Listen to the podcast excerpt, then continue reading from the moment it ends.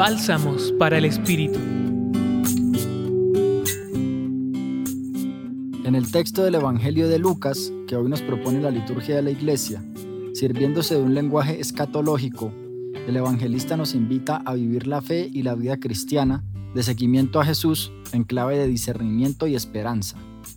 A través de la imagen tomada del campo, concretamente de la higuera, Jesús señala la importancia de crear hábitos de vida saludable por medio de la mesura en lo que tiene que ver con los placeres del vientre y la advertencia de evitar la constante cavilación respecto a los problemas de la vida.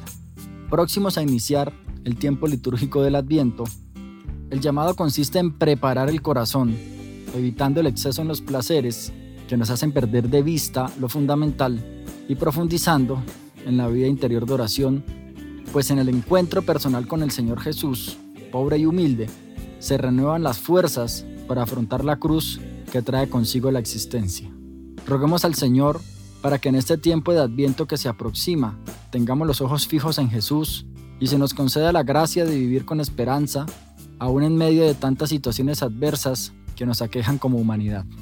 Bajo la inspiración de San Ignacio, pidamos conocimiento interno del Señor, que por nosotros van a ser en el pesebre de Belén para más amarlo y seguirlo.